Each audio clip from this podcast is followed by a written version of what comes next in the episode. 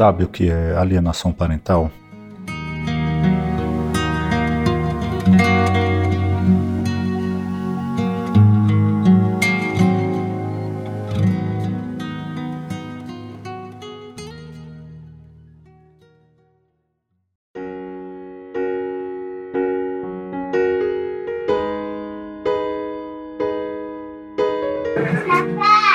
Eu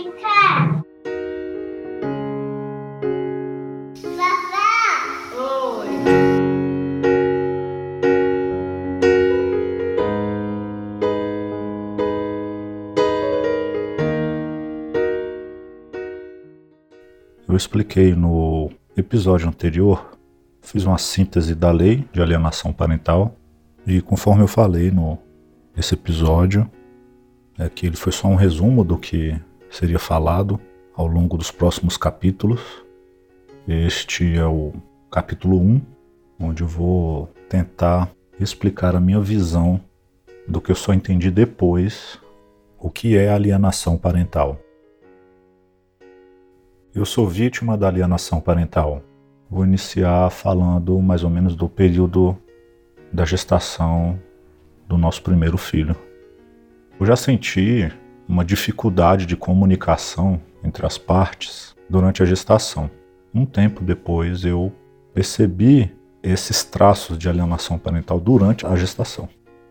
Logo quando a mãe engravidou, tinha pouco tempo que eu tinha me formado na faculdade eu tinha uma empresa é, durante esse período da faculdade e essa empresa faliu, né? Se dissolveu.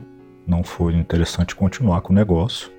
Foi um negócio que me deixou bastante triste porque eu acreditava demais no negócio e realmente ele não deu certo. E eu, a partir dali, fui tentar me reinserir no mercado de trabalho. Eu sou profissional autônomo, então para me reinserir no mercado de trabalho, eu tinha que ter uma certa dedicação, mas sempre estive presente o máximo possível em todas as necessidades, é, não só financeiras, como a minha presença como pai, como pessoa, como namorado na época, né? E sim, tinha muitas dificuldades, assim como muitas pessoas passam dificuldades financeiras, eu também tive. Infelizmente, isso não era visto como uma dificuldade. Né? Eu sentia isso. E as pessoas que me conhecem podem dizer o que elas acham sobre a minha dedicação, sobre a minha tentativa de me reinserir no mercado de trabalho na época, de me dedicar também como pai, como namorado. Isso foi uma coisa que me deixou bastante aflito na época. E eu não sabia como reagir, porque eu tinha a preocupação de né, uma criança estar a caminho e a preocupação também de ter condições financeiras para poder arcar com isso. Ao longo desses meses aí eu não, eu não conseguia esse apoio. Eu tinha que procurar o apoio absolutamente dentro de mim mesmo, da minha família, dos meus amigos. Eu não digo apoio financeiro, um apoio psicológico. Então eu dava o máximo que eu podia de mim, mas ao mesmo tempo eu tinha que sair para trabalhar, eu tinha que fazer captação de clientes, eu tinha que trabalhar ali muitas vezes por 10, 12, 15 horas ininterruptas e no outro dia já acordar cedo para cumprir com consultas, com acompanhamentos de vários médicos que são necessários, de fazer compras, fazer empréstimo, tanto pessoais quanto bancários, para trazer uma estrutura para poder cuidar do nosso filho, né? Mesmo eu me sentindo mal com essa situação de que eu estava correndo atrás, que eu estava me dedicando, eu não me recordo de ter tido brigas ou discussões em cima dessa situação, mas eu via nela fortes convicções, não abria mão de absolutamente nada, não aceitava um não como resposta, ou então era o que ela queria e ponto final. Então, assim, as dificuldades existiam, mas eu sempre achava que em algum momento aquilo ia passar, que eu acho que o ser humano ele pode errar hoje e amanhã ele pode consertar. Então eu sempre via isso, que tínhamos os desentendimentos, tínhamos as dificuldades, mas eu sempre pensei, sempre teve, tive esse pensamento positivo de que as coisas iam melhorar com o tempo. Só que não foi o que aconteceu. Durante, a partir do sexto mês mais ou menos, foi o momento que eu já senti muito forte essa. Vou começar dizendo. Vou começar dizendo dessa dificuldade.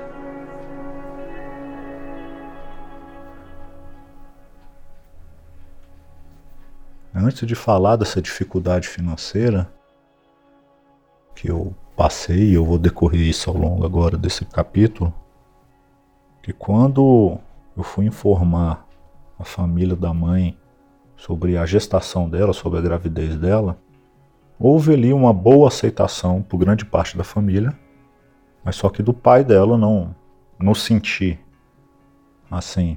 Até foi falado que eu sou uma pessoa responsável, pessoa batalhadora, mas que ele desacreditava na minha profissão e que essa profissão não seria é, o suficiente para, para eu ser o provedor, tanto da criança quanto da mãe. Mas eu agradeci a preocupação dele, mas como eu sempre acreditei muito em mim, o amor que eu tenho pela profissão, acreditar na minha pessoa que eu seria capaz, eu, eu posso dizer que eu ignorei o que ele quis dizer, porque eu, eu não posso. É, o que eu penso é que eu não posso virar para uma pessoa e dizer o que, que eu acho que ela deve fazer.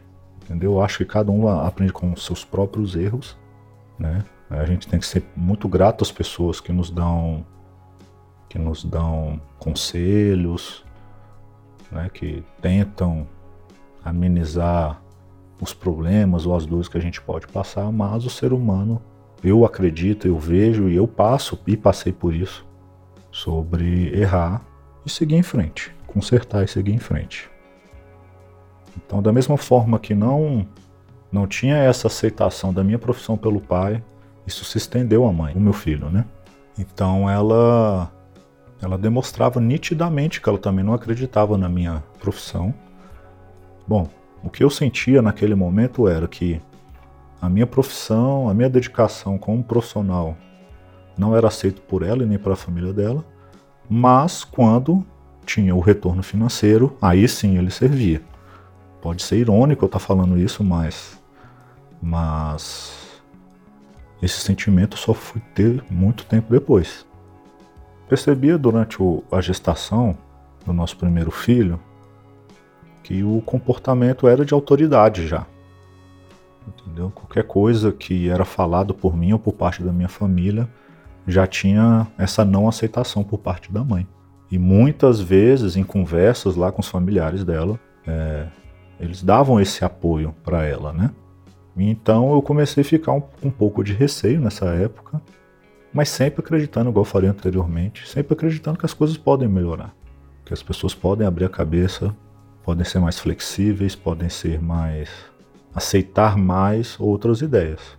Infelizmente, em todo o período que eu estive na casa da família, eu sempre via muita muitas brigas, muitas discussões que existiam lá.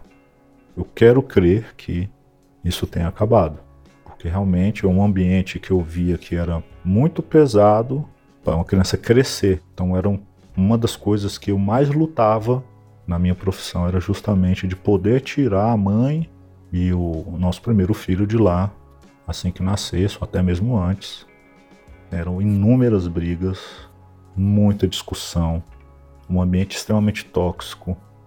Eu não vi uma interação social de uma forma geral, sempre uma dificuldade de sair para um restaurante porque era gastar dinheiro à toa, ir para um shopping era jogar dinheiro fora, ir para um parque, fazer uma festa de aniversário, tudo era tratado como um exagero, como um, coisas que não deveriam ser feitas porque era dinheiro jogado fora. Eu acredito sim que devemos economizar, que devemos ter um planejamento financeiro, mas eu acho que se você vive num ambiente tóxico e pesado, eu acredito que um lazer sempre vai ser bem-vindo. Bom, foi necessário nessa época a compra de berços, de trocador, cadeirinha, carrinho. E infelizmente eu não consegui ter quase nenhum poder de, de, de, de opinião, de sugestão na escolha dessas coisas. É, hoje o sentimento que eu tenho, e desde a época também, é que você quer se sentir importante naquele processo. Da mesma forma que eu Já falei que eu precisava sair para captar clientes, para executar trabalhos, ficar horas e horas trabalhando a fio, a fim de que eu tivesse um futuro bom para poder proporcionar também para minha família. Eu tinha essa dificuldade psicológica de enfrentar essas coisas. E ao mesmo tempo eu queria ser um namorado presente, um pai presente. E também ter esse poder de decisões para ter o prazer de saber que aquilo foi feito uma escolha e foi feita por mim. Mas a dificuldade era muito grande. Eu não me recordo hoje de ter conseguido opinar em várias e várias coisas, não só materiais, como também na questão de criação. Então, o nosso filho nasceu. Eu estava presente no nascimento do nosso filho no hospital. Teve aquele momento né, de, de, de, de medo com felicidade e tudo mais, mas graças a Deus deu tudo certo. Nasceu com muita saúde. Eu já percebi assim de imediato, no momento que estávamos indo para o hospital, que a mãe já me passou diversas ordens que deveriam ser executadas para mim para receber visitas, para dizer para essas visitas o que, que ela queria ouvir ou não. Bom, resumindo, ao longo dos meses que o nosso filho foi crescendo, eu não sabia ainda o que era alienação parental, mas eu já percebi ali essa dificuldade que era colocada e não permitia que até eu pegasse a criança no colo por muitas, inúmeras vezes. Não permitia que a minha família visitasse o nosso filho se recusava absolutamente várias vezes de levar o nosso filho na casa dos meus pais para visitação e as pouquíssimas vezes que ela aceitou, sempre tinha alguma reclamação, sempre tinha alguma exigência a fazer sobre as visitas, tinha que ser do jeito dela. Confusões do tipo, tem que lavar a mão para pegar a criança no colo, ok. Eu acho que é correto, mas que deve ser falado de uma forma tranquila. E o que mais me deixava impressionado era que cada vez piorava, cada vez ficava mais rígida nas exigências, cada vez tinham mais regras, parecia que estava tendo uma afronta, porque realmente era muito difícil de, de conviver com aquilo. Eu já sentia essa dificuldade muito grande e eu não sentia que aquilo era saudável como um casal com um filho. Eu via muita naturalidade nos meus amigos, nas pessoas que passavam na rua, no, até no trabalho que eu executava, eu via os, os, pais com os filhos e eu não me sentia é, um pai de uma forma natural ali, porque eu já tinha essa tensão absoluta de ter que administrar o fato de que ela não queria levar para casa dos meus pais, ela não queria receber na casa dela a visita.